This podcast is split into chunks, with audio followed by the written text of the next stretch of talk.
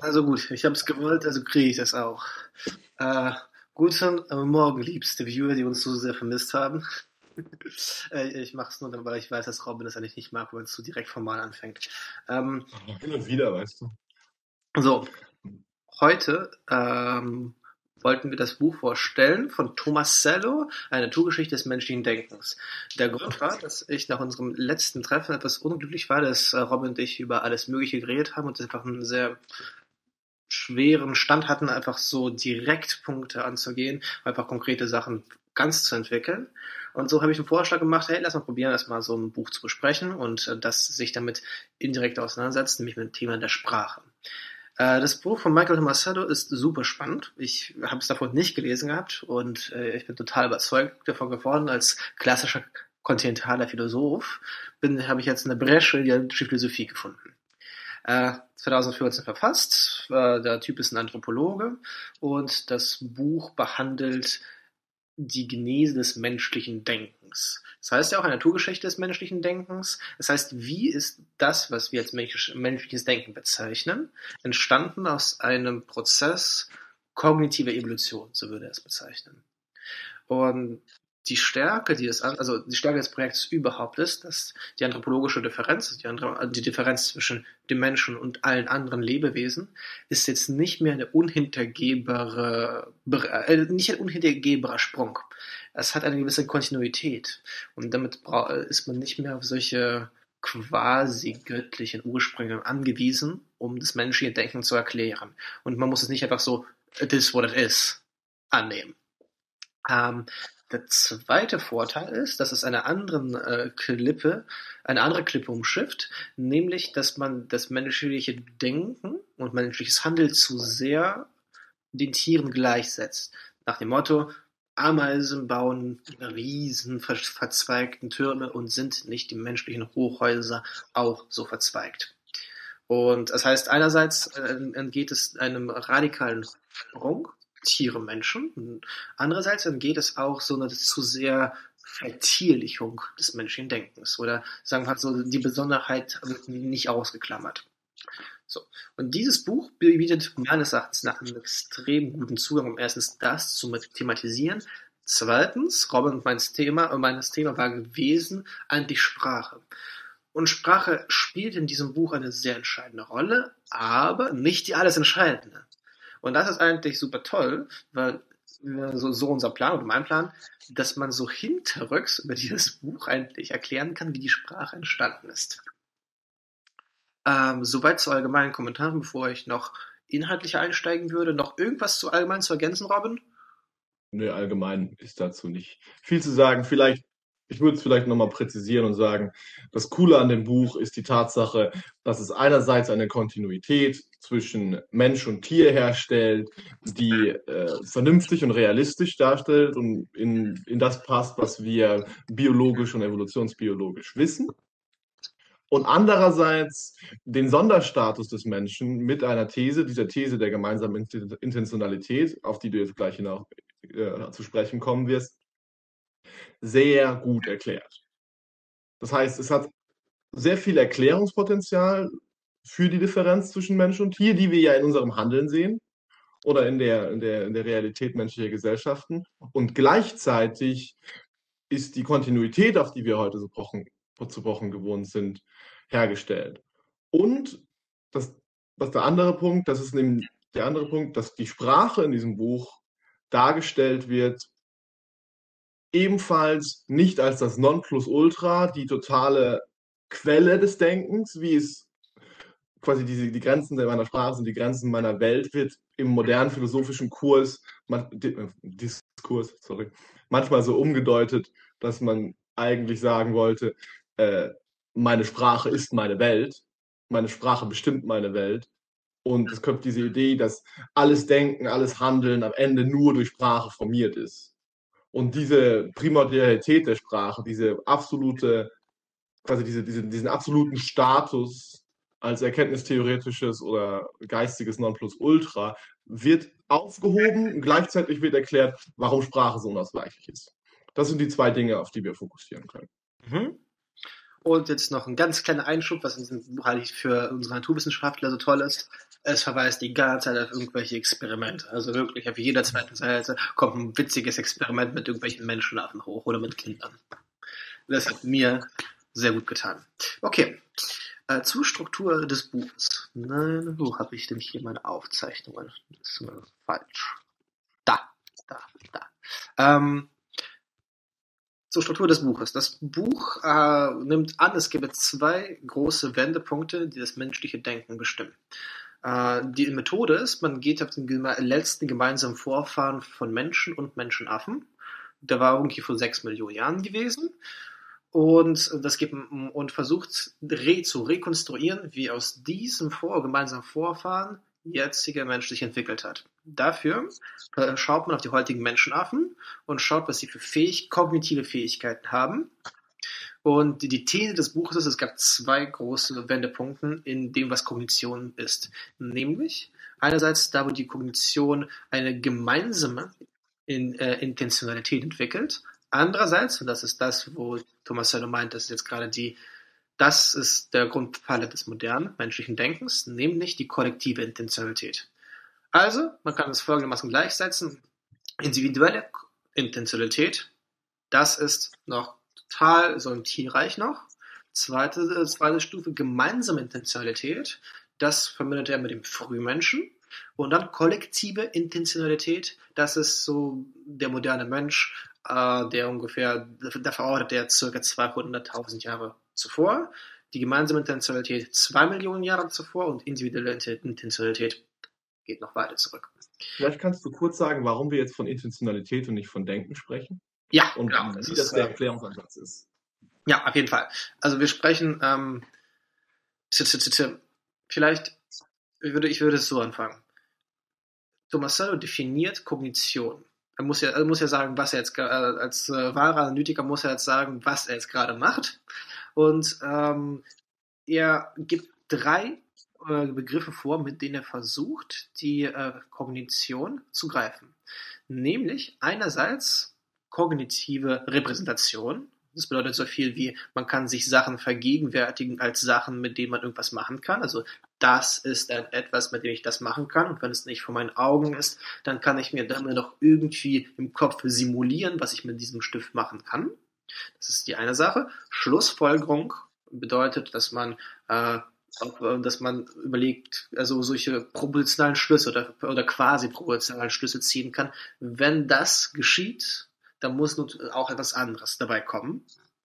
Und die letzte Sache ist die Selbstbeobachtung. Und die Selbstbeobachtung äh, bedeutet, äh, dass man die Fähigkeit hat, sich selbst im Handeln zu vergegenwärtigen. Ähm, und das hat insofern was mit Intentionalität zu tun, als dass, mm, dass die gerichtet, also Intentionalität bedeutet letztendlich etwas, äh, gerichtet sein auf etwas. Das heißt, ich, Nikita, sehe einen Stift. Das bedeutet, ich bin jetzt gerade, dieser Stift ist mir intentional verfügbar. Ich habe ein Ziel, ihn zu sehen. Meine Aufmerksamkeit ist darauf getrimmt. Und ich brauche jetzt nicht gerade sehr viel. Ich gehe auf diese Sache jetzt gerade später im Einzelnen ein, oder wir. Ähm, ich brauche jetzt nicht so viel in diesem Stift jetzt wahrzunehmen, um zu wissen, dass ich mit diesem Stift schreiben kann. Ich nehme irgendeinen Stift und schreibe damit. Das jetzt gerade braucht nicht, ich brauche damit nicht diese ähm, konkrete Beschreibung der ganzen Qualitäten, die dieser Stift hat, wie rund, wie ergonomisch, all das. Ähm, meine Intentionalität ist dann insofern beschränkt, als dass sie für meine Zwecksetzung, die ich als Einzelwesen erfahre, nicht, nicht so viele andere Sachen gebraucht werden. Und einer der Grundthesen des Buches ist, dass, unser, dass wenn wir die Intentionalität teilen, das heißt, ich möchte sagen, hey Robin, das ist ein Stift. Und ich möchte, dass Robin eine seine Aufmerksamkeit darauf lenkt, dass er sagt, dass ich also, dass er auch versteht, genau, dass Robin auch die Fähigkeit hat, jetzt, sag was, dann, dann sieht man nicht mehr Kamera. Ähm, hier, ich habe auch einen Stift. Perfekt. Genau, dass Robin jetzt Also- sagen kann, dass der, das bedeutet, dass Robin Verstand hat, dass es nicht um den Stift und als Schreiben geht, sondern dass es um eine äh, Schrift als Zeigen geht. Und vor allem, dass es nicht nur um ihn und mich geht dabei, dass wir irgendwie den Stift äh, in die Kamera halten, sondern dass wir auch damit auch etwas anderes an jemand, an jemand anderen noch zeigen möchten. Das heißt, insofern, wir haben, wir verstehen, dass wir jetzt nicht nur alleine auf uns auf diesen Stift beziehen. Wir beziehen uns auf diesen Stift aus der Perspektive von einem anderen. Genau, und wir haben drei Möglichkeiten darauf zuzugreifen. Erstens, wir, se wir sehen ihn einfach für uns selber, wir nehmen ihn einfach direkt wahr. Zweitens, wir sehen, dass der andere versteht, was das für ein Gegenstand ist und hält ihn deswegen hoch und wir halten ihn deswegen hoch. Äh, drittens, wir verstehen die Kommunikationsabsicht des anderen, dass er das hier als Exempel verwenden möchte für ein Konzept, das, das wir verwenden. Und drittens bauen wir die allgemeine Kommunikationsabsicht an, an die Menschheit quasi und an jeden möglichen Zuhörer, dass alle verstehen, dass wir hier von diesem Stift als ein Beispiel eines Gegenstandes von Institutionalität in drei verschiedenen Modi, die die drei verschiedenen grundlegenden Modi äh, von individueller, ähm, gemeinsamer und kollektiver Intentionalität sind, die in dem Buch beschrieben werden, um nach und nach ein, man könnte sagen, layered Model von menschlichem Denken aufzubauen. Quasi, weil das die drei Arten, für, das- Buch sind das die drei Grundarten und Weisen, wie wir Gegenstände repräsentieren oder quasi wie wir wie wir auf Repräsentation und, und, und von Gegenständen zurückgreifen können und diese manipulieren können.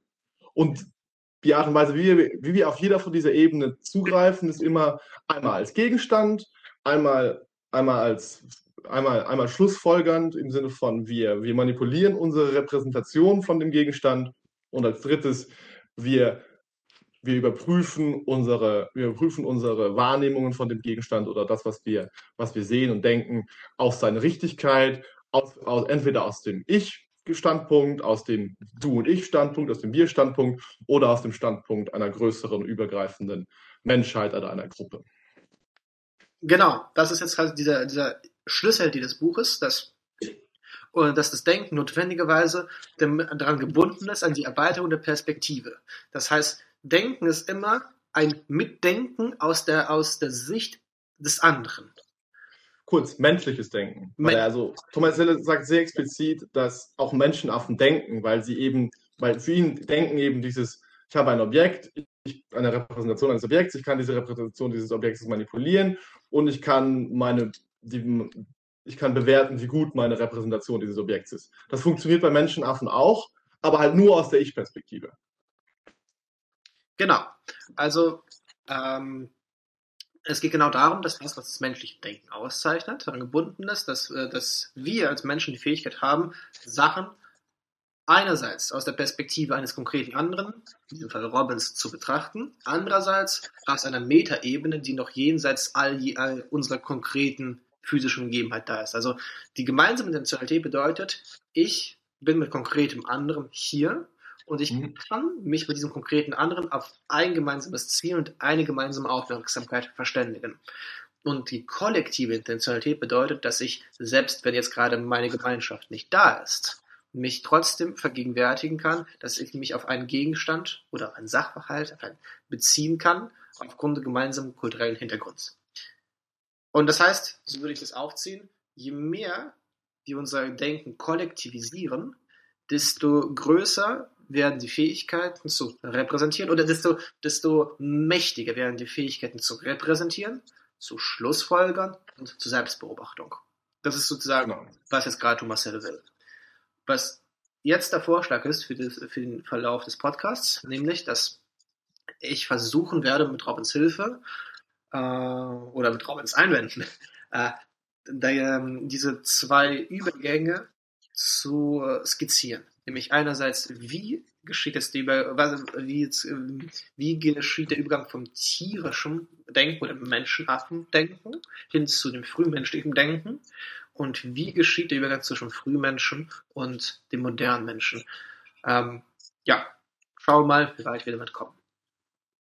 Ähm, als allererstes positioniert sich Thomas Seiler nicht als jemanden, der äh, die Tiere als nur maschinell wahrnimmt. Also das heißt, sie denken nur Aktion-Reaktionsmuster, sondern eher in Anschluss an eine kontinentale Tra- Tradition, nämlich der Lebensphilosophie, ähm, äh, schreibt den Tieren, auch solchen Tieren wie Spinnen, ein sehr großes Maß an Invarianz in ihrem Verhalten vor. Nämlich die Art und Weise, wie die Spinne ihre Netze erstellt, so dass ein Beispiel ist, nicht prädeterminiert. Es ist nicht vorherbestimmt, sondern es ist ein unglaubliches Maß an Varianten, nämlich von der Umgebung, wo die Spinne stattfindet. Das heißt, sie ist nicht unflexibel, sie hat die Fähigkeit, sich an ihre Umgebung zu adaptieren. So, Adaption ist das, was im Tierreich das Denken kennzeichnet. Wie sehr kannst du dich als ein Individuum einer Gattung ähm, an deine Umgebung anpassen, so dass du sie dir nutzbringend manipulieren kannst. Ähm, so, das heißt, äh, man hat, man kann sie, man kann einfach in diese, hm, was habe ich denn da aufgeschrieben? Ähm, das, ja, das, das ist erstmal im Tierreich allen Tieren möglich. Und dann gibt es andere, also Tiere, die, es schreibt zwar nicht Thomas Sutter, ich würde es aber so gebrauchen, höher entwickelt sind in ihrem Denken. Das heißt, sie können einfach Sachen sie können sich mehr adaptieren, weil sie einfach eine größere, eine, eine Form von äh, eine Form von Repräsentation und Selbstbeobachtung haben. Was meine ich damit? Offenkundig können Wale und Schimpansen sich verständigen untereinander. Sie haben eine Art von Kommunikation, die zum Beispiel den Spinnen nicht eigens ist. Sie können nämlich ihre eigene Kollektivität irgendwie, sie können sich, sie können sich irgendwie kollektiv organisieren, ohne dass es einfach nur auf Basis von Instinkten geschieht. Ähm, so. Und das jetzt gerade das Ziel des, dieses Teils, das ich jetzt gerade anspreche, nämlich diesen Übergang von diesem Denken, Kommunizieren von Menschenaffen hin zu, zu, zu unterscheiden von dem frühmenschlichen Denken. Genau, also kurz ein, ein Hinweis die Kommunikation, die bei Menschenaffen funktioniert, basiert zumindest nach Tomasellos noch nicht auf einer tatsächlichen voll entwickelten oder auch vielleicht auch nicht mal im Ansatz entwickelten gemeinsamen Intentionalität. Es gibt sehr viele Beispiele dafür, dass Menschenaffen nicht dafür in der Lage sind, in ihren Kommunikationsakten die Perspektive des anderen wirklich einzunehmen das ist ein sehr wichtiger Punkt, weil er, weil er da quasi den ersten Schritt macht zu der Besonderheit, zu der also zur anthropologischen Differenz. Mhm. Nämlich, nämlich, dass der Mensch dazu in der Lage ist, die zweite Personenperspektive einzunehmen, Menschenaffen aber nur sehr begrenzt. Genau, und um das erstmal, äh, ist es erstmal eine These, die erstmal nicht unbedingt in unserem heutigen Verständnis plausibel erscheinen muss. Wir können erstmal sagen, hey, sehen wir doch nicht, in der, wie sich die Menschenaffen organisieren können, zusammen spielen können. Und es scheint so, als wäre das irgendwie eine klassische These, die auch Descartes hätte sagen können, um ehrlich zu sein. Um, das ist aber nicht der Einwand, auf der auf Thomas Selwitz zutrifft. Das ist mein Punkt. Er bringt sehr viele Beispiele für das Denken von Menschenaffen ein. Ähm, er bringt, also, ich habe jetzt leider die Experimente nicht im Kopf, aber er zeigt auch, dass die Affen einfach die Fähigkeit haben, zu schließen von Ursache auf Wirkung, was in Experimenten bewiesen worden ist. Und auch eine Form von Selbstbeobachtung. Das heißt, wenn der, ein, ein Affe weiß, wann ein anderer Affe ihn sieht und benimmt sich so, dass äh, der Affe ihn nicht angreift. Das heißt, Affen haben eine Fähigkeit zur Selbstbeobachtung und zu einer sozialen Regulation. Das heißt, wenn, ähm, er bringt ein Beispiel von einem Schimpansen, der weiß, dass da jetzt gerade ein sehr leckeres Futter auf ihn wartet, aber als ein, ein höher gestellter Schimpanse jetzt auch ihn sieht und auch das Futter. Das heißt, wenn jetzt der untergestellte Schimpanse jetzt zum Futter geht dann, und der höhergestellte Schimpanse jetzt gerade verhindert ist, dann weiß der untergestellte Affe, dass er jetzt dafür auch richtig toll Ärger kriegt. Also das heißt, das, dieses Experiment zeigt für Thomas Sello erstens, äh, Menschenaffen sind auch fähig zu Selbstbeobachtung. Ja, ich darf jetzt gerade es nicht essen, als hätte ich verprügelt. Zweitens, es ist offenkundig schlussfolgerndes Denken. Na, und drittens ist es halt so in gewisser Weise auch simulieren und repräsentieren. Wir haben Essen, wir haben Affen und wenn das eine passiert, dann das andere passiert. Ich, Affen haben offenkundig die Fähigkeit, Situation irgendwie virtuell zu simulieren, ohne sie real auszutragen. Das finde ich toll. Mhm, äh, genau, das wird an vielen Aspiranten sehr anschaulich gezeigt. Es gibt dann auch so quasi mit der Ab wird dann wird zum Beispiel mit der Abwesenheit von Essen gespielt. Ja. Quasi so, man oder, oder solche Sachen gemacht, wie Essen, so, so eine Banane, Banane wird in so eine Futterdose reingetan und dann hat man noch eine zweite Futterdose, die genauso aussieht. Dann wird dafür gesorgt, dass der Affe nicht weiß, in welcher Dose die Futter, das Futter ist. Und dann wird, dann wird die, werden beide Dosen geschüttelt. Die eine gibt kein Geräusch und die andere gibt ein Geräusch. Oder und äh, der Affe und der Affe kann sich, geht dann hin und wählt sich die mit dem Geräusch aus prinzipiell. Und die Schlussfol und er kann sogar basale Schlussfolgerungen führen. Also quasi er repräsentiert das nicht, nicht für ihn nicht sichtbare Futter quasi in Abwesenheit und weiß dann, wo es ist.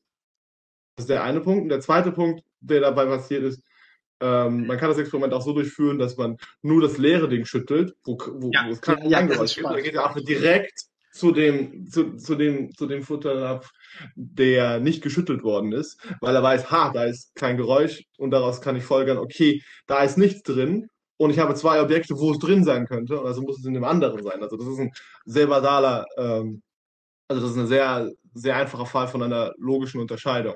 Ja.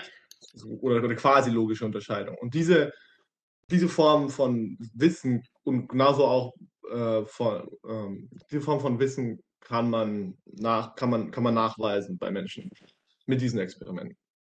Ja. Ähm, so. Und was ist jetzt nun bei Frühmenschen anders? So, das ist ja eine große These. Äh, was anders ist beim Frühmenschen, ist, äh, bezeichnet er, dass da eine kooperative Wende stattgefunden hat. Das ist so sein Begriff, finde ich sehr anschaulich, dass die Menschen geschafft haben, miteinander derart zu kooperieren, wie nicht die andere Spezies es tun. Oder zumindest erstmal nicht ihre gemeinsamen Vorfahren, die Menschenaffen. Ähm, es bedeutet, also Spoiler vorweg, dass man die Perspektive des anderen reinnehmen kann. Ähm, ähm, ich möchte kurz eine Stelle vorlesen, die mir irgendwie sehr toll erschien. Ich mache es nicht lang, ich weiß. Ich hasse das auch, wenn Leute zu lange vorlesen, ihre Zitate, aber ich fand es sehr toll. Diese Perspektivenaustausch bedeutet, dass die frühen Menschen die Welt nicht nur direkt für sich selbst erlebten, so wie alle Menschenaffen, sondern dass sie zusätzlich zumindest in einigen Hinsichten genau dieselbe Welt gleichzeitig aus verschiedenen sozialen Perspektiven betrachteten. Das heißt, ich glaube, der Begriff der Intentionalität ist an den Begriff der Perspektive gebunden. Also das heißt, wir haben Menschenaffen, sie können in bestimmter Weise denken, aber sie denken erstmal für sich. Das heißt, sie nehmen ihr, die Welt aus ihrer Perspektive wahr. Ich manipuliere die Welt, so dass sie mir gut tut. Und äh, Beispiel von Robin auch, äh, wir können auch, sie können auch bestimmte logische Schlussfolgerungen ziehen. Menschen aber haben die Fähigkeit, ähm, nicht nur für sich selbst zu denken, sondern mit anderen. Und das ist jetzt gerade meine, mein Anspruch gerade jetzt, dass ich das erkläre, wie es sein kann, dass man, dass Menschen mit anderen denken können. Ähm, ja, also Thomas Sawyer spekuliert ein bisschen rum, warum es so eingeleitet ist, diese kooperative Wende. Überlegt sich vielleicht, gab es da nur Nahrungsquellen, die man zusammen erschließen konnte, oder dass man jetzt gerade irgendwie sich austauschen musste, wann die Feinde kommen. Auf jeden Fall, was, was er feststellt, ist, dass Menschen anfangen, jetzt voneinander insofern wechselseitig abhängig zu sein, als dass sie nicht nur ähm, Nee, ich mache es, ich mache es anders. Ich, ich, ich, ich versuche jetzt gerade nicht mit Beispielen zu fangen, sondern mit dem, was worauf Thomas Sowell hinauskommt. Thomas Sowell kommt zum Schluss, es gibt ein Zwei-Ebenen-Modell. Das heißt, ein einzelner Mensch oder Frühmensch schafft es einerseits, sich als ein Ich zu sehen, andererseits als ein Teil der Gruppe. Das heißt, wenn wir zusammen Mammuts jagen, jetzt ganz konkret, also Rob und ich jagen zusammen irgendeinen Säbelzahntiger oder verteidigen uns. Richtig. Tough life. Ähm, dann ist es so, dass wir am besten einfach unsere Arbeit teilen sollen. Zum Beispiel jemand beobachtet, gerade wo der Säbelzahntiger ist von einer sicheren Position, und versucht zu zeigen, wo der Säbelzahntiger ist, damit der andere, ähm, keine Ahnung, von hinten erstechen kann.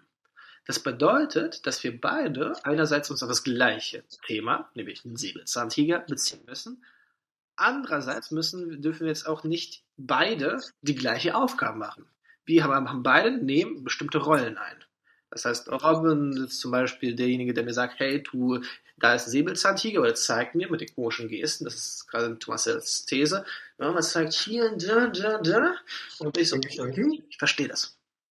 Das heißt, woraus es ankommt, ist, dass man einfach eine gemeinsame Aufmerksamkeit auf eine Sache lenkt, aber zugleich diese gemeinsame ähm, Aufmerksamkeit oder gemeinsames Objekt von verschiedenen Seiten her betrachtet.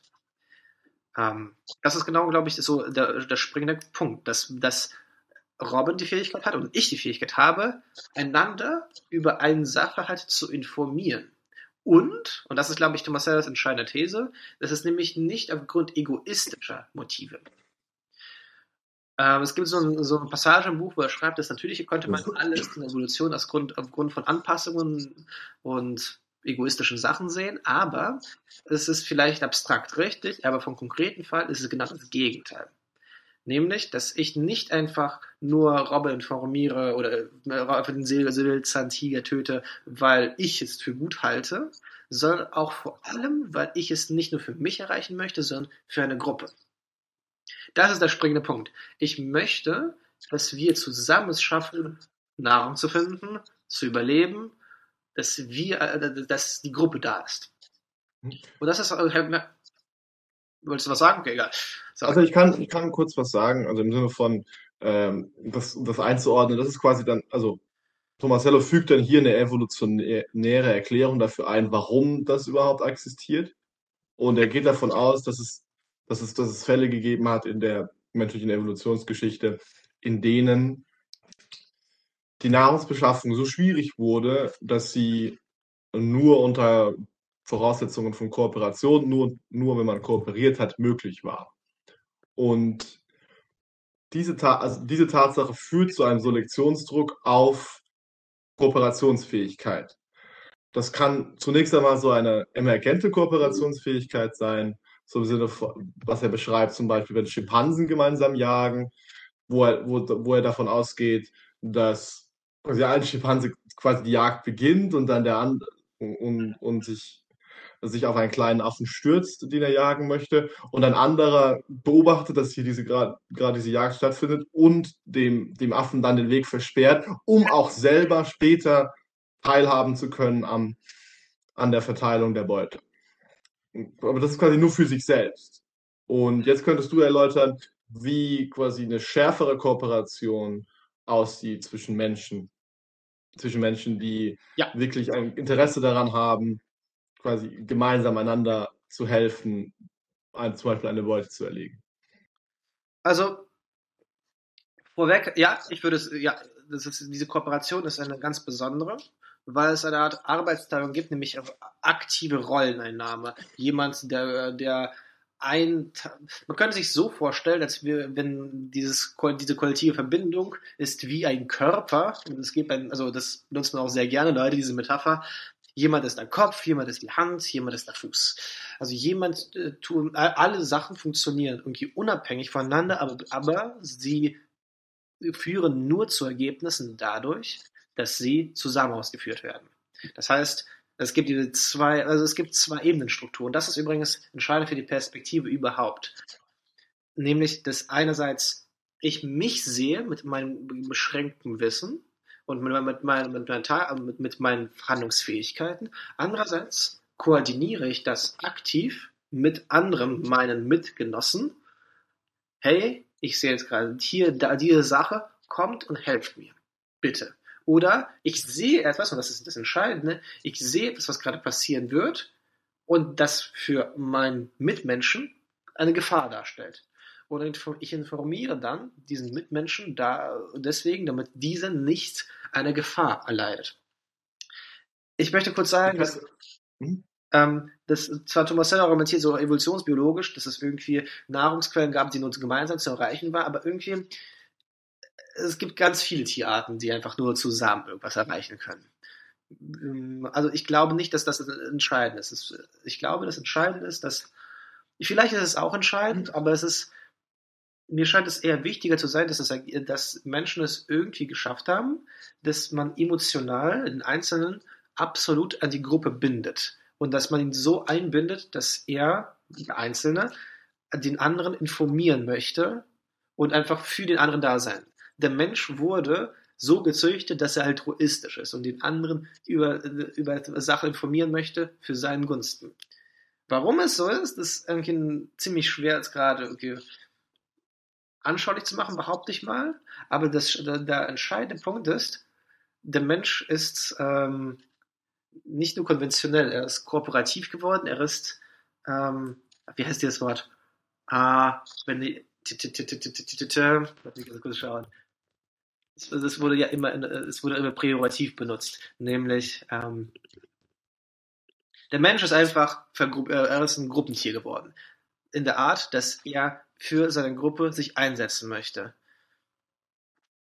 Dieses, ja, dieses grundsätzliche Phänomen, also ich meine, es, ich finde es zumindest sehr plausibel zu sagen, okay, warum ist das eine Strategie, die da bleibt? Die Frage ist quasi, also ich bin bei diesen evolutionsbiologischen Diskussionen bin ich immer ein bisschen habe ich immer so meine Schwierigkeiten, weil ich nicht unbedingt immer sehe, dass es notwendigerweise einen Anpassungsdruck geben muss, ja. der dazu führt, dass eine bestimmte Verhaltensweise emergiert.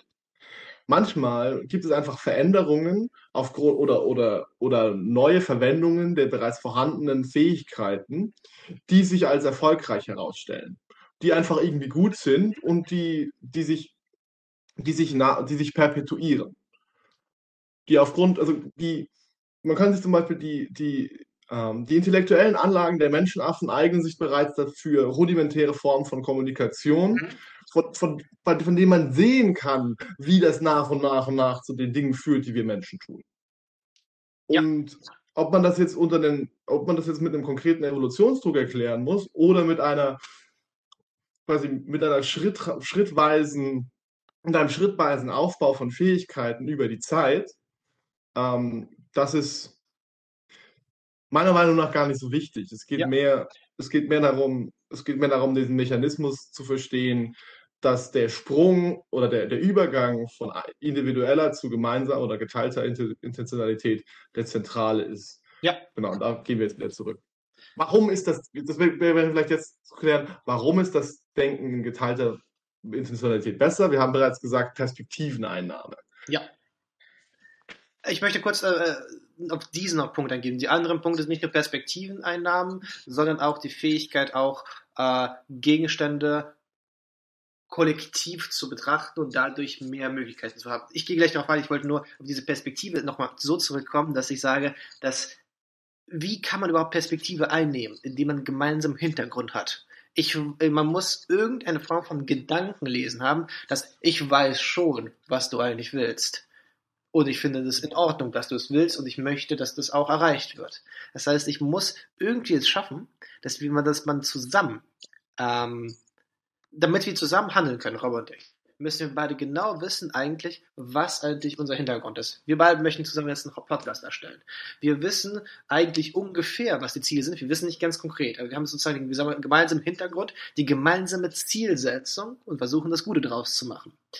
Ähm, und jetzt gerade, dass mich Robin irgendwas informieren wird, keine Ahnung, Vor- oder Nachbesprechung der Folge, bedeutet, dass er eigentlich, dass er, dass er annimmt, ich weiß, worauf ich mich, worauf er sich bezieht.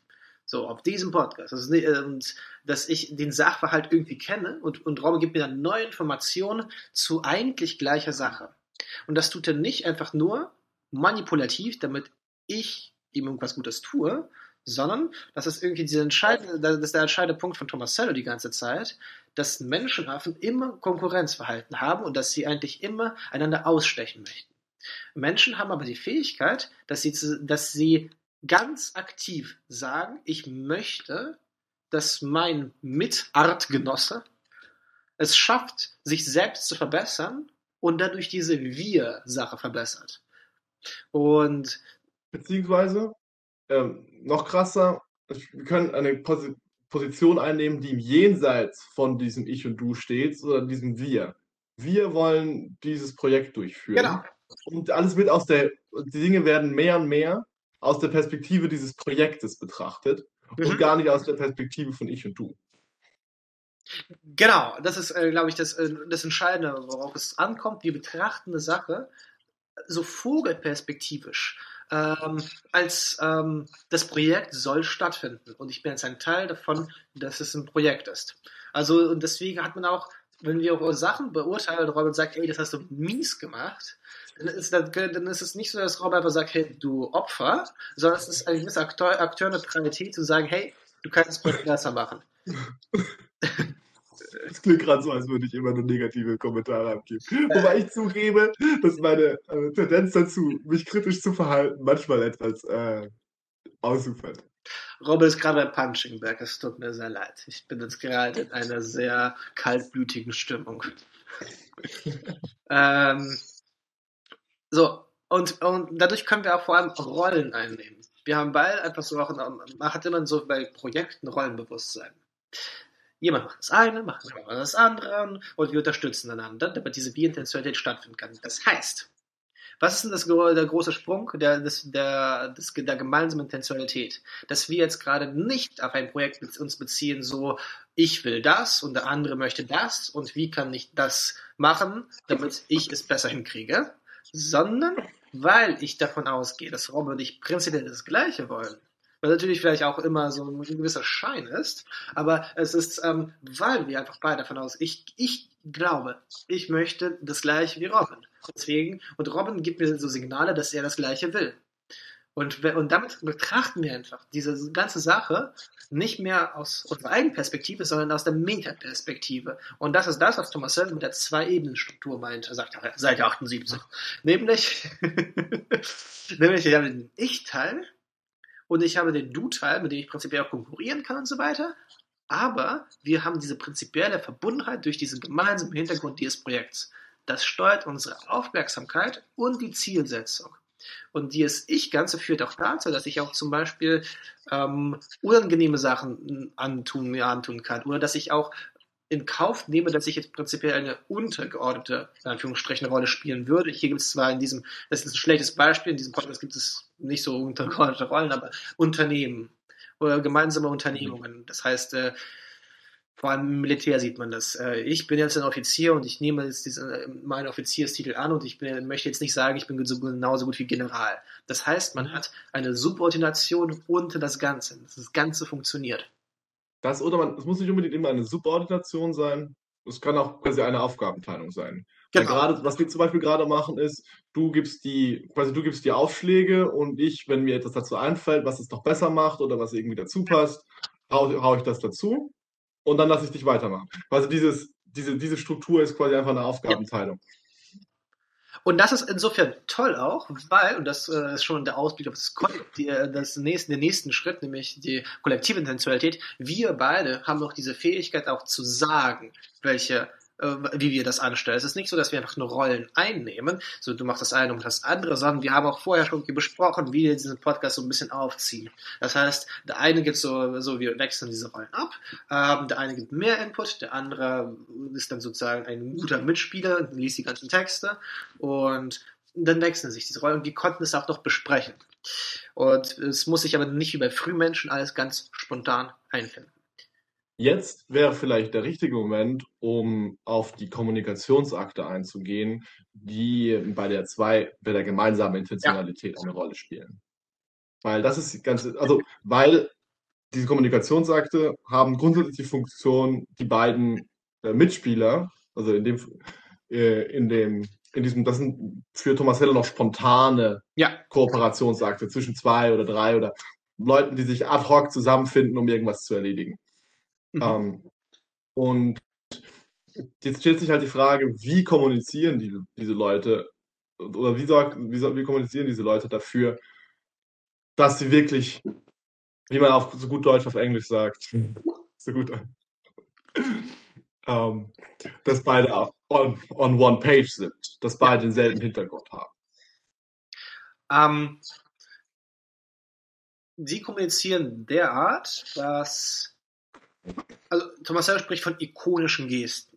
Das heißt, durch, äh, das sind solche Zeigegeste hier, da. Das ist meistens immer dieser Finger, der irgendwie irgendwo hin zeigt. Ähm, oder vielleicht bestimmte Lautbildungen. Es bedeutet, man kommuniziert derart, dass man irgendwie es schafft, dass die andere eigentlich weiß, was der Kontext ist. Das ist ähm, es, gibt, es gibt so diese ganz lange abendländische auch Tradition des, äh, des Denkens der Sprache, nämlich ähm, eigentlich bevor ich irgendwas sage, muss der andere schon irgendwie wissen, wie es sein kann. Wohin es sein kann, in welchem Kontext es äh, geschehen kann. Wenn ich jetzt einfach anfange, ganz ernsthaft über Flugzeugträger mit Robin zu sprechen, so, und äh, spreche, wie krass es ist und warum er hat, keine Ahnung. Dann wird, das ist schon heftig, ne, diese Technologie. 5000 genau, Leute auf einem so Schiff, sind da so, weißt du, das sind zwei Dörfer auf einem Schiff und die chillen da. genau. Robin hat sofort verstanden, das ist ein Beispiel. Robin hat ganz, ganz klar sofort den Kontext aufgegriffen ähm, und aber, aber, aber jetzt so das Beispiel, wenn ich jetzt anfangen würde, diesen Podcast auf so, so also ganz anderes Thema zu sprechen, oder jetzt einfach, also stell dir vor, ich will anfangen zu sprechen, wie ich mich jetzt fühle. Also da kriege ich richtig Schläge nach dem Podcast. genau. Ähm, keine, keine, keine Gefühle unter Männern. Genau, keine Gefühle im Podcast. ähm, ja, es heißt, worauf ich hinaus will wir haben, bevor wir in, im Kommunikationsakt, haben wir immer, setzen wir schon immer voraus, der andere weiß ungefähr, worum es geht. Ich kann natürlich den anderen dazu bringen, dass er irgendwie weiß, worum es geht. Ich kann einfach Robert anschreien, es gibt nichts Schlimmeres gerade auf der Welt als Flugzeugträger, wir müssen jetzt die Welt darüber aufklären. So, dann könnte Robin sagen, okay, okay, ich mache jetzt mal mit, mal gucken. So, das ist, also ich könnte sozusagen mein Themenwahl total forcieren.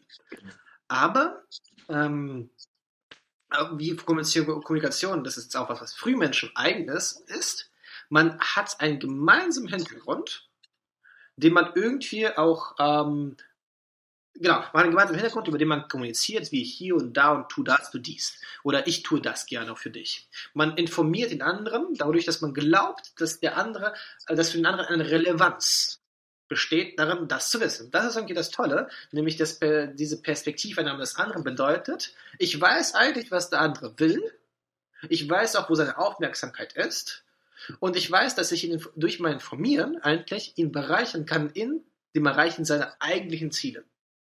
Also bringen wir so Beispiele, ein Affe sucht jetzt gerade irgendwie nach Bären und da gibt es irgendwie so vier Bäume, die jetzt gerade ihn von irgendwelchen saftigen Sträuchern verwehren und dann bin ich jetzt gerade irgendwie so da, da, daneben und dann mache ich jetzt diese Bewegung. Okay, vielleicht nicht das genau, aber ich mache auf mich aufmerksam und dann zeige ich Dachen. Ja, also du machst sogar, du benutzt eine ikonische Geste, ja. die quasi den Inhalt nochmal klarer kommuniziert. Du machst erstmal auf dich aufmerksam mit irgendwas und dann ja. machst du zum Beispiel. Richtig. Essen ist da drüben. Und das Allerspannendste ist, und das ist gleich, worauf Thomas sehr hart rumreitet, der mein Mitmensch versteht, dass ich nicht, also er versteht, worum es geht. Es ist irgendwie, ähm, das ist jetzt was, was äh, Thomas sagt, ist wohl, man hat es versucht, Affen anzutrainieren, aber sie kriegen es nicht hin, das zu begreifen. Nämlich, sie verstehen nicht, dass Kommunikationsakte für sie gestaltet sind.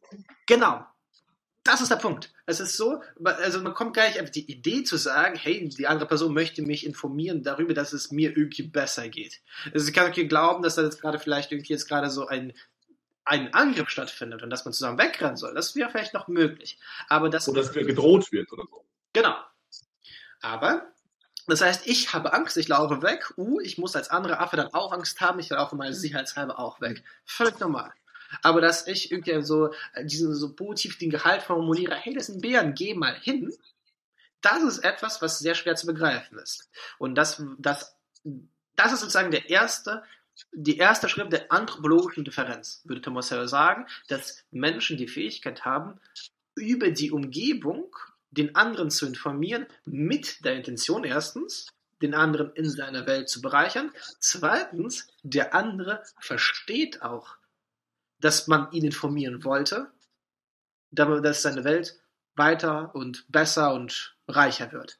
Ich glaube, okay. ja, jetzt machen wir, reißen wir das mal kurz auf Kommunikationsakt und Sprache runter und dann machen, schließen wir das, glaube ich, mal. Okay. Mit diesem, diesem also den Zweitpersonal. Ich glaube, wir haben den grundsätzlichen Punkt klar gemacht. Ja. Ähm, mit was hier, was hier eminent sprachlich ist oder was, was so eine Vorform von Sprache ist, ist die Tatsache, dass wir einander verstehen, dass wir kommunizieren. Und diese Kommunikation quasi auf dem, quasi auf dem, auf dem, auf dem Level 1 von in, individueller Intentionalität funktioniert eigentlich nur so, dass wir irgendwie anfangen zu verstehen, was der andere will. Der andere möchte mir drohen, der andere möchte ans Futter und so weiter. Während wir auf der gemeinsamen Stufe der Internationalität unser Verständnis des anderen so weit, so weit entwickelt ist, dass, dass wir verstehen, dass der andere mich sieht als einen anderen. Ja. Das heißt, wir sind dazu in der Lage, also wir wissen, dass wir, wir wissen, dass wir gesehen werden vom anderen und wir wissen, dass der andere weiß, dass wir von ihm als einem anderen wissen. Das heißt, er kann, äh, wir können die Dinge, die er tut, darauf interpretieren, daraufhin interpretieren, dass es ein, dass es etwas ist, das für uns bestimmt ist. So, das, das funktioniert in der Drohgeste unmittelbar, quasi so. Okay, das ist, wir sind, wir sind, wir sind, wir sind gemeint, wenn der so auf uns zugeht und die Hände, die Hände hoch, äh, hoch, hochreißt, um uns zu schlagen. Mm, das, das, wird aber, das, wird, das wird aber immer komplexer, sobald es darum geht, gemeinsam etwas zu tun, wo, wo wir wirklich einen, wo wir wirklich Inhalte kommuniziert bekommen. Wo es wirklich darum geht, okay, ähm, was ist der nächste? Also es wird, es wird nicht, es wird nicht die, ähm, die, es wird mehr und mehr, wie Tomasello sagt, zwischen Kraft und Inhalt einer Kommunikationsaktes unterschieden. Die Drohgebärde kann einfach nur quasi darauf hinauslaufen, dass ich diese Emotion habe, fuck, fuck, fuck, ich muss hier weg, oder von, Junge, was ist los mit dir? Mach dich fertig, Bitch. So, diese, also ich brauche einfach nur diese Reaktion. Während, während, ähm, während in der gemeinsamen Intentionalität Sachen passieren wie, okay, ähm, da vorne ist was, da vorne ist zum Beispiel irgendein Reh, das wir gemeinsam jagen wollen. Und dieser Inhalt wird irgendwie kommuniziert. Und dieser die Möglichkeit, diesen, also die Möglichkeit, diesen Inhalt zu kommunizieren, unabhängig von einer Intention, ist quasi der erste, ist der erste Schritt zur Objektivität oder Gegenständlichkeit von genau. Kommunikationsakten, genau. zu Signifikat und Signifikanz. Das würde ich doch nicht In, ganz hier einführen. Also, aber Nein, also ich würde es nicht wirklich ein. Ich, ich führe das gerade nicht als äh, nicht als großen Term ein, sondern einfach von Dinge, die etwas bezeichnen und bezeichnetes ja, ja, ja. Ähm, in einem nicht konventionellen Sinne. Genau, das quasi in einem ad extrem spannend, dass die Menschen, oder die, auch die Frühmenschen der gemeinsamen Intentionalität, die Fähigkeit haben zu verstehen, was ein Zeichen ist. Also wenn man sich genau vorstellt, ist es, ist es nicht klar, was ein Zeichen ist. Warum? Also ich könnte mir, ich natürlich orientiere ich mich in der Welt dadurch, dass ich ähm, bestimmten Spuren sehe und ihnen folgen kann. Auch Tiere können das.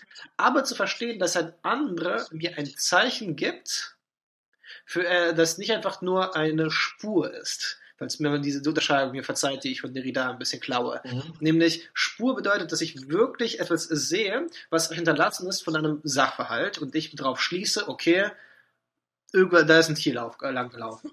Ein Zeichen bedeutet, dass, ich, dass jemand mir, mich informieren möchte über eine andere Sache. Und dass dieses Zeichen nicht notwendigerweise ähm, was damit zu tun haben muss, was da wirklich passiert ist. Also Thomas Heller bringt dieses Beispiel von dieser, dieser Bewegung mit der Hand. So eine Schlängelbewegung, um genau. zu bedeuten, dass es was, dass, dass sie eine Schlange ist. Genau, ey, ich wollte jetzt gerade unsere, unsere Hörerin so ein bisschen, ah, okay, was ist das bloß? Das ist eine Schlange. Also in bestimmten Kontext. Aber nicht alle, nicht alle gucken sich das an. Ja. Stell dir vor, du willst dir nicht die ganze Zeit so zwei random Dudes in irgendeinem Zimmer anschauen. Es gibt Leute, die tun das. Es gibt Leute, die tun das. Es gibt viele Podcasts, die so funktionieren. Aber hey, ähm, vielleicht wollen sie sich das nicht anschauen. Okay. Äh, ganz kurz äh, für den Fahrplan. Robin, lass uns doch einfach wirklich sagen, dass wir jetzt sehr gut einfach in diesem Teil des Podcasts. Ja, ich, wir, wir, wir, wir, wir rappen diesen 1 zu 2 ab. Wir hatten nur eine Stunde Zeit und wir haben zu lange hierfür gebraucht. Ist auch in ja. Ordnung, weil es ein langes, komplexes Ding ist. Ich würde sagen, wir, äh, wir bringen das zu einem Ende. Ja. Und machen den Schritt von 2 nach 3 beim nächsten Mal. Genau. Also quasi den Schritt von gemeinsamer zu kollektiver Intentionalität. Wir können vielleicht jetzt schon mal hervorheben, ja. was eigentlich, das, wo, wo quasi ein gewiss großer Unterschied besteht an der gemeinsamen Intentionalität für Tomasello, nämlich in diesem Ding, dass das eine Ad hoc oder etwas ist, dass es einfach so passiert. Ja.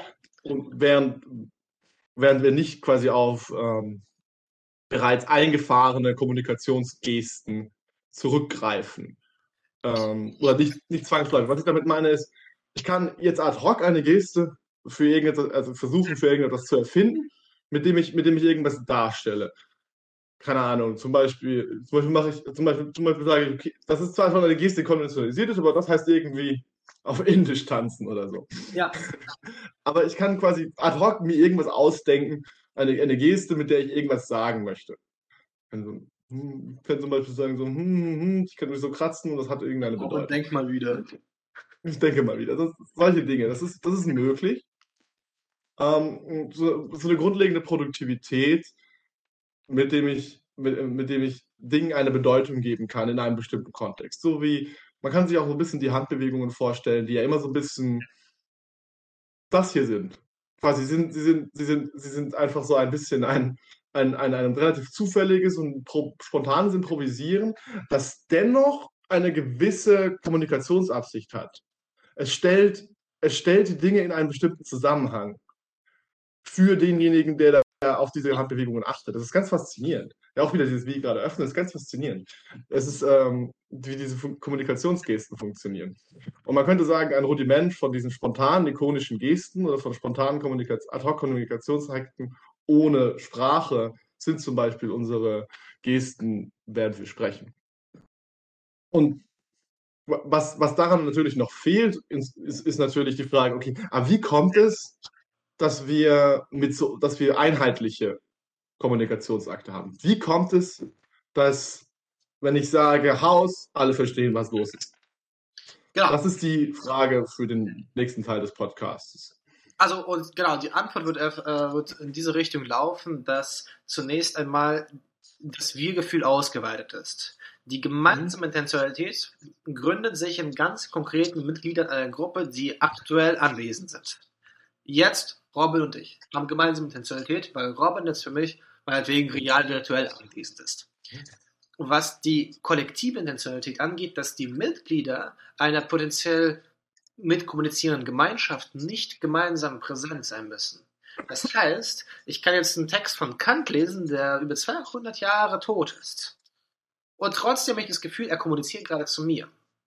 Das, äh, er muss nicht real anwesend sein. Das ist zum Beispiel eine diachrone Kommunikation. Und eine synchrone wäre, dass ich jetzt gerade äh, mit, ähm, naja, dass ich auch mir jetzt vorstellen kann, dass ich jetzt heute noch in die Universität gehe und heute, mit, das ist auch schon diachron, egal, dass ich heute auch gleich kommunizieren werde mit Menschen, die nicht anwesend sind.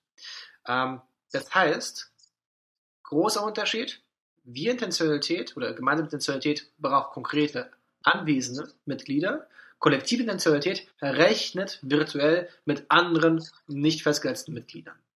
Was ich, das wird aber das Thema, ja.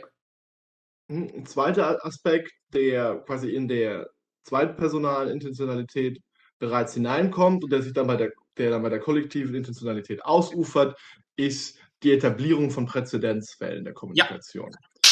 Quasi die Kommunikation äh, entwickelt sich in diesem zweitpersonalen Beispiel ja auch immer anhand von Präzedenzfallen. So im Sinne von, oh hey, wir haben da einmal zusammen, zusammen gejagt, das ist vielleicht ein bisschen mehr so zufällig passiert, weil ich irgendwie gerade verstanden habe, du gehst auf dieses Ding zu und ich will dieses Ding eigentlich auch haben, aber ich verstehe so, wir kriegen das beide zusammen hin und wenn wir das teilen, ist das besser für uns, machen wir das irgendwie so. Und das ist einmal passiert und dann bin ich so, hm, wenn ich das nächste Mal Hunger habe, erinnere ich mich daran, okay, äh, das hat gut funktioniert, lass das nochmal machen. Mhm. Und es wird dann und diejenigen Gesten oder diejenigen Verhaltensweisen, die dann in diesen Momenten aufgetaucht sind, können dann allesamt aufgrund der gemeinsamen Erinnerung als Kommunikationsakte für dieses Ding verwendet werden. Sind, mhm. also der erste Jagdakt war, ich, ich stürze auf irgendein so Viech zu und du siehst das und bist so, okay, hey, ich komme mit. Ja? Der zweite Jagdakt ist, der zweite Jagdakt ist so, okay, wir haben dieses Viech noch nicht aber ich stehe irgendwo rum und habe furchtbar Hunger und bin so, hm, das, was ich beim letzten Mal gemacht habe, damit der Typ mitkommt und mir hilft, war, ich bin losgestürzt. Und dann mache ich diese Bewegung und derjenige versteht das. Und das war der, Präz also der Präzedenzfall der ersten Jagd führt zur Möglichkeit der Kommunikation über Bezug auf diesen Präzedenzfall. Mhm. Genauso wie dann jetzt der Präzedenzfall dieser einen Geste dazu führt, dass ich dazu führt, dass ich quasi in Dinge in Abwesenheit plötzlich kommunizieren kann. Und so weiter. Und das das, das, das ist so eine Spirale, wo man dann auch schnell versteht, wie dann so, solche Sachen wie Wörter sich etablieren können. Als etwas, das immer wieder verwendet wird. Erstmal im zweitpersonalen Kontext so, quasi das eine Geräusch, das ich gemacht habe, als ich losgerannt bin für Jagd, könnte sich irgendwann zu dem zu dem Kommunikation, also zu dem Wort für Jagd sozusagen etablieren. Mhm. Ja. Ich finde, das, das ist super, super passend ja. Punkt, um jetzt zu sagen, wohin das Ganze hinausläuft, nämlich auf die mhm. Konventionalisierung. Mhm. Äh, ach ja, das wollte ich, das war das, was ich vorher nicht gefunden habe. Konformismus. Der Mensch ist konformistisch mhm. geworden. Äh, egal. Sorry, dass ich so reingrätsche. Ähm, vielleicht nochmal zum Schluss möchte ich nochmal auf diesen den ersten Schritt aufmerksam machen, die kooperative Wende, und dann aufzeigen, was die, was die kollektive Wende bringen wird. Nämlich der erste Schritt, der, glaube ich, der, also ich, ich habe jetzt ein bisschen Thomas natürlich systematisiert und konzeptualisiert, aber ich würde den auf, dem, auf der Perspektive den größten Fokus legen. Der macht aber auch selbst irgendwie sehr groß. Egal, worauf es mir ankommt. Die Tiere haben ein Gegenstandsbewusstsein. Und äh, die sind nicht einfach Instinkt geleitet, sondern Instinkt hat immer große Invariat äh, größere variative Aktualisierungsbreite. Und äh, Menschenaffen können sogar miteinander kommunizieren, um zu zeigen oder zusammen versuchen, irgendwie auch ähm, wegzurennen. Aber was mit dem Frühmenschen in der gemeinsamen Intentionalität kommt, ist das, was Thomas als, die, als wahrlich eine Perspektive bezeichnet, nämlich zu verstehen, dass man jetzt gerade auch, was man sieht und was die anderen sehen. Nicht, wenn ich meine Perspektive verstehe, verstehe ich auch, dass Robin auch eine Perspektive hat. Das bedeutet, dass äh, ich sowohl eine Fähigkeit zur Selbstbeobachtung entwickle, die Menschen auch nicht haben, nämlich ich verstehe, was sie, was Robin, also ich kann, ich kann mir, vielleicht nicht unbedingt verstehen, aber ich kann mir vor, ich kann mir imaginieren, was Robin über mich denkt. So, und das ist jetzt etwas, was sehr wichtig ist, weil ich kann, ich kann dann mich diesem Bild versuchen anzupassen oder es zu verändern. Ich möchte irgendwie, dass Robin denkt, hey, ich bin ein ganz lieber und dann werde ich mich ganz süß verhalten. Oder ich möchte, dass Robin denkt, ich bin ganz hart, dann verhalte ich mich ganz hart.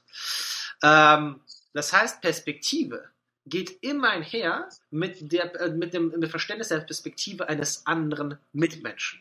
Das heißt aber, dass ich auch dadurch auf mich selbst die Fähigkeit kriege, zu beziehen, als, als aus den Augen des anderen. Verzeihung, ich muss jetzt diesen Einschub bringen als ein Kontinentalphilosoph. Das ist genau Lacans Ding. Lacan, der große Psychoanalytiker. Für ihn beginnt das Denken dadurch, dass jemand oder überhaupt äh, im Spiegelstadium, dass das Kind versteht, mit so, Lacan sagt 18 Monate. Tatsächlich, Sell bringt so einen ähnlichen Zeitraum ein, nämlich, dass sich dann, dass da, dass, dass man auf, dass man auf sich selbst als einen anderen bezieht. Und dass die, dass die, dass das Kogito, dass die Ichheit eigentlich das Bild ist, von dem man glaubt, dass die anderen von einem haben. Kurzer mhm. Einschub, ich mach's nicht. Bleib nochmal.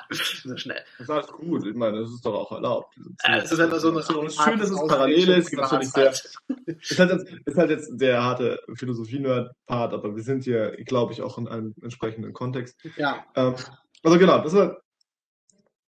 Ich habe ich hab noch einen wunderschönen Punkt, der mir noch einfällt, warum ich dieses Buch von Thomas Serlo so gut finde. Und vielleicht ist das auch ein Grund, warum du das Buch so gut findest. Ich weiß es nicht. Das, ähm, mir ist aufgefallen, schon als ich, schon als ich das Buch gelesen habe, aber jetzt, wo ich es mit dir besprochen habe, nochmal mehr.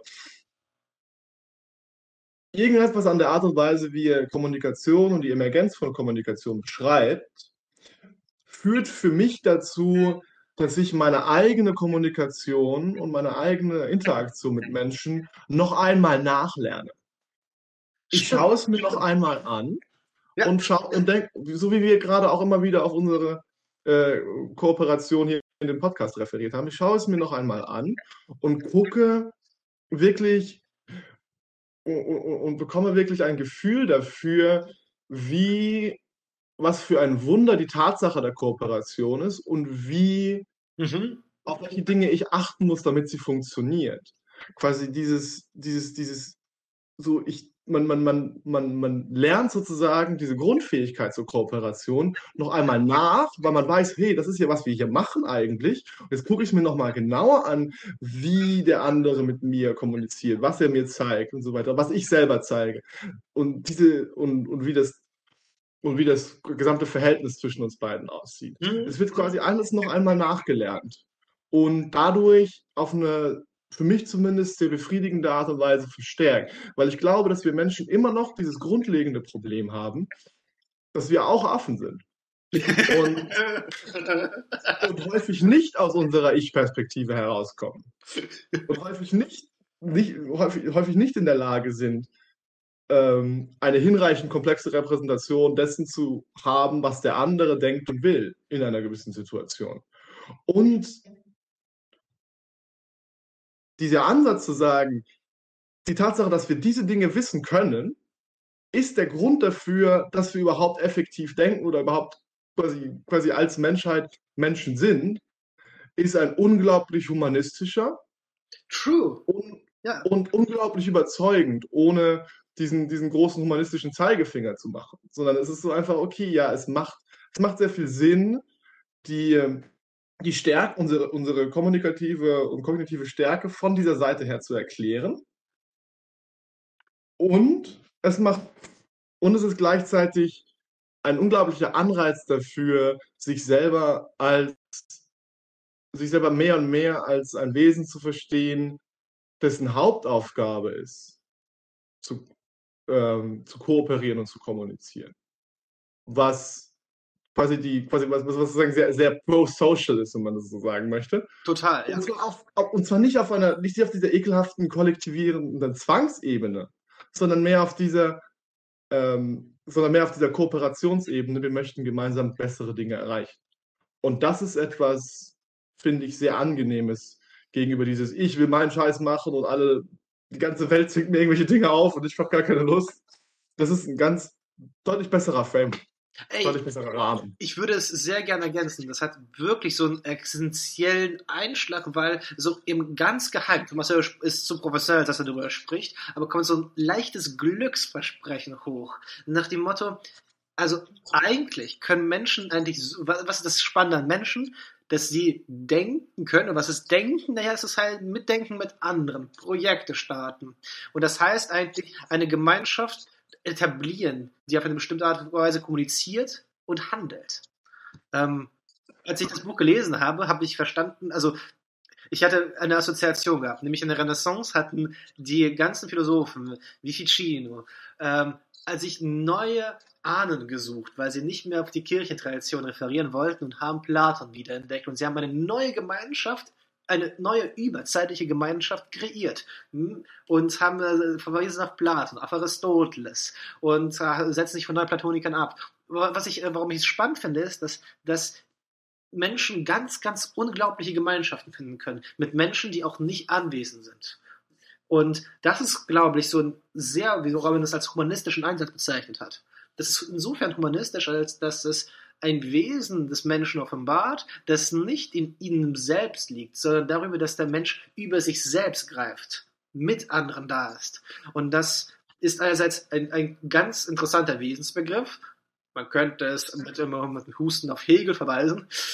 Ähm, man könnte auch zweitens sagen, es ist ein, eine tolle Konzeption von dem, was ein erfülltes Leben ist, nämlich kommuniziere. Was heißt kommuniziere? Kommuniziere bedeutet, etabliere mit anderen Gemeinschaften. Habe ein Wir-Gefühl, das nicht irgendwie so toxisch ausschließend ist, sondern Projekte starten, das Wir-Gefühl. Ähm, und das kann alles sein, wie vom Podcast, wie eine Liebesbeziehung. Es gibt so vieles auch über nicht äh, über auch Kommunikation und zusammen Projekte auch haben, aufbauen. Auch es, es hat auch etwas, würde ich vermuten, auch mit dem eigenen, wenn man auf das eigene Leben auch referiert also ich weiß nicht, wie ihr es alle macht, oder du Robin, aber ich schaue auch noch an Sachen, die ich mit Menschen auch gemacht habe, die ich auch erreicht habe. Und alle Sachen, die ich erreicht habe, habe ich eigentlich nur mit meinen sehr guten Freunden erreicht. Und das mhm. hat so diesen essentiellen Aspekt, sehe ich auch noch in diesem Buch vorhanden. Auch bei, auch bei diesen scheinbar sehr persönlichen Projekten, wo es zum Beispiel um akademische Leistungen geht oder darum, Bücher zu schreiben oder sonstige Dinge zu tun. Ähm, was man tut, ist, man baut also man baut an, man baut eigentlich mit Leuten, die nicht mehr da sind, an einem oder, oder die gerade nicht da sind, an einem großen Gebäude mit. Und man verwechselt das, oh, man verwechselt diese, diese fundamentale Kooperation, die hier stattfindet, verwechselte man mit, ich bin hier allein und ich mache meinen Scheiß.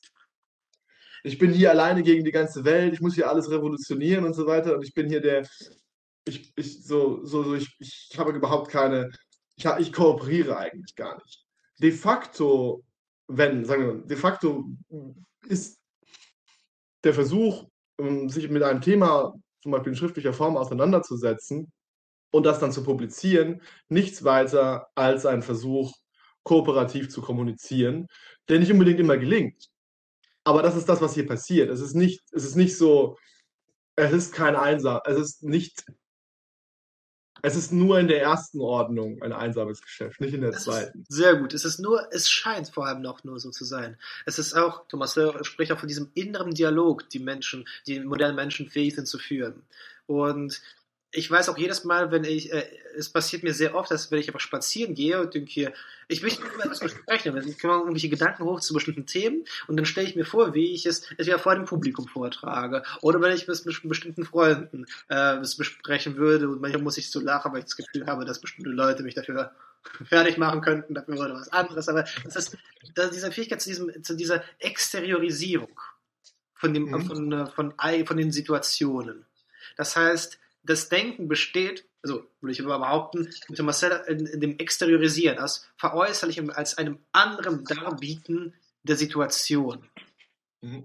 Und dafür braucht man eine entwickelte Sprache natürlich, aber dafür braucht man zuerst äh, eine Form von Symbolisierbarkeit, und das können auch schon die Frühmenschen, indem sie auch bestimmte Z Zeichen, fähig sind anzunehmen, bestimmte Selbstreflexion, bestimmten gemeinsamen Hintergrund, den man annimmt mit anderen Menschen. Das sind die Sachen, die ich würde ich behaupten, so diese Innovationen sind, die bei Frühmenschen reinkommen. Perspektivverschiebung, kom, ähm, ähm, äh, wie heißt es, kooperativer Hintergrund, gemeinsamer Hintergrund, ähm, Altruismus. Solche Sachen führen dazu, dass, das, äh, dass der Mensch ein affer Mensch der es schafft, nicht für sich zu denken, sondern mit anderen zu denken. Quasi, also auch quasi dieses Mehr zu sein, dass wir, dass wir ja in dem, was wir tun, sind. Ja. Und ja, das ist, wie gesagt, es liegt darin, dieses Glücks- und auch ein Transzendenzversprechen. Total. Ja, Glück ist ein Transzendenzversprechen. Und Menschen schaffen es, sich zu transzendieren. Dass wir, Ja, über sich hinauszugehen. Nicht nur dieses, nicht nur dieses einsame, verlorene, im sozialdarwinistischen Kampf gefangene Ich zu sein. Übrigens auch sehr interessant, dass hier mit Mitteln der Evolutionsbiologie ähm, Ja. gegen ihre, gegen eine ihrer negativsten Konsequenzen oder ihrer negativen Mental an, angegangen wird. Es ist, ist nämlich eine, eine Erzählung, das ist quasi auch eine Erzählung gegen den Sozialdarwinismus. ja. Und also das behandelt tatsächlich auch äh, an einer Stelle später im Buch. Das finde ich auch spannend. Aber ich finde es gerade nochmal so spannend, nochmal so diese, diese Betonung, dass dieses, diese, diese, Gem- diese Gemeinschaft mehr ist als die Summe aller ihrer Teile. Und sie, ist, sie transzendiert sie und zugleich gibt sie auch dem, dem Teil, also dem wir jetzt gerade sind, irgendeinen Sinn. Nämlich einen Sinn, der nicht einfach nur besteht in befriedige deine eigenen limitierten Bedürfnisse, sondern die Sinnstiftung geschieht in einem übergeordneten Raum. Und das heißt, also jetzt fragen wir ich mich, ja, Ja. Und damit hat man auch dieses, also damit hat man auch tatsächlich ein sehr großes Argument oder eine sehr große, großen Ansatz, ohne abgefahrenen Kulturpessimismus zu fahren. Aber man hat einen großen rationalen Ansatz dafür, warum der Hardcore-Liberalismus, Individualismus ein Problem ist. stimmt. Also, oder warum, warum wir in der, warum wir in der Spätmoderne trotz sehr aus, sehr ausdifferenzierten Kooperationssystemen, die wir de facto leisten, mh, ein, sozusagen großes psychisches Leiden dadurch erzeugen, dass wir diese Kooperation in unserem kulturellen Kontext oder in unserer in, in, in gewissen kulturellen Leiterzählungen verneinen oder herabmindern. Und gleichzeitig dadurch, dass durch diese, also gleichzeitig glaube ich, ist das auch ein Effekt von, von Kooperation auf so komplexen Ebenen, wie wir sie tun. Dadurch, dass wir eben zum Beispiel die ganze Zeit mit Abwesenden kommunizieren und es sich so anfühlt, als wären wir alleine, obwohl wir nicht gar, wirklich alleine sind. Ähm, weil quasi die konkreten Zeichen oder die konkreten Assoziationen, die konkrete Erfahrung der, des, des Zusammenarbeitens immer weniger wird und sich quasi an und sich an Bücher, an, an Arbeit, zum Beispiel im Büro oder so weiter, in, an, an einem PC und so weiter auslagert, dass dadurch die, die, die Erfahrung des Ichs und Alleineseins immer, immer größer wird. Es ist ganz interessant, dass quasi die Kooperation durch ihre starke Verdichtung und damit einhergehende Spezialisierung zur Isolierung führt. Ja. Also quasi so, da ist, da ist so ein innerer Zerfallsprozess in der, in der Kooperationsfähigkeit selbst. Also das ist, das ist ein, jetzt eine große kulturphilosophische Frage und so weiter, die auch über das Buch hinausgeht. Aber das ist, finde ich, sehr interessant, darauf nochmal hinzuweisen, dass, dass Kooperation in der modernen Welt Effekte hat, die, die ihr Grundprinzip zu sprengen drohen. Ja. Ich glaube. Ja, damit wrap it up. Ich denke, es ist genug. Ja, ey, es war mega spannend. Ey, also ich fand es super toll, dass wir jetzt gerade auch noch darauf ausgeweitet haben. Mhm.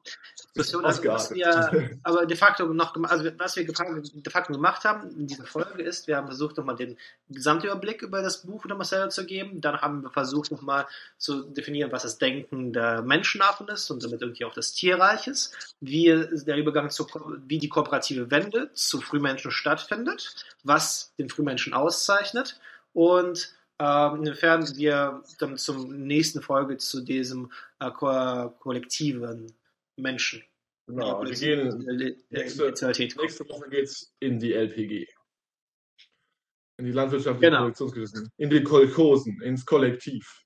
Genau. Und ähm, ja, wir, wir beide hatten das Gefühl, dass dieses Buch hier unglaublich stark für ganz viele Sachen zu gebrauchen ist. Und das kam okay zum Schluss auch hoch. Ich bin auch sehr froh darüber. Und ja, nächste Woche schauen wir mal, wird wir kommen. Danke für das Gespräch. Danke. See you next time. Ciao, ciao. Ciao.